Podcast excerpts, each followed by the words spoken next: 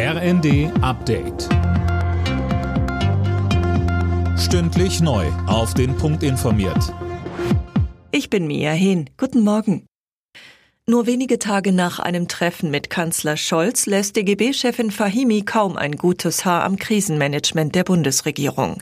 Gerade mit Blick auf die steigenden Energiepreise sollte sich die Koalition auf einige wenige, dafür aber auf umso umfangreichere Maßnahmen verständigen, fordert Fahimi in der Welt am Sonntag.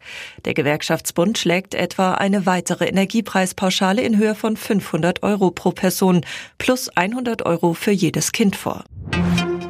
Nachdem die Bundesregierung die deutschen Töchter des russischen Ölkonzerns Rosneft unter Treuhandverwaltung gestellt hat, will die Konzernmutter aus Moskau dagegen vorgehen. Immer Kasten. Die Entscheidung ist illegal und im Wesentlichen eine Enteignung, heißt es in einer Mitteilung. Rosneft werde alle Optionen prüfen, seine Aktionäre zu schützen.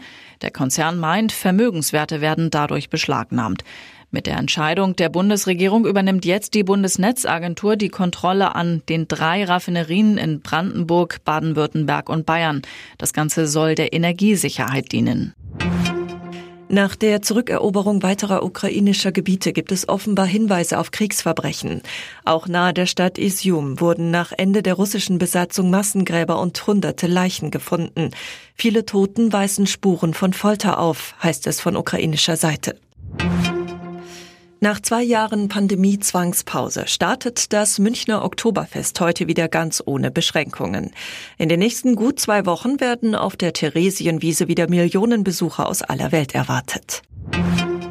Zum Fußball. Durch ein Tor in der Nachspielzeit hat Mainz 05 am Abend noch einen Punkt gegen Hertha BSC Berlin geholt. Das Freitagabendspiel der Bundesliga in Mainz endete 1 zu 1. Alle Nachrichten auf rnd.de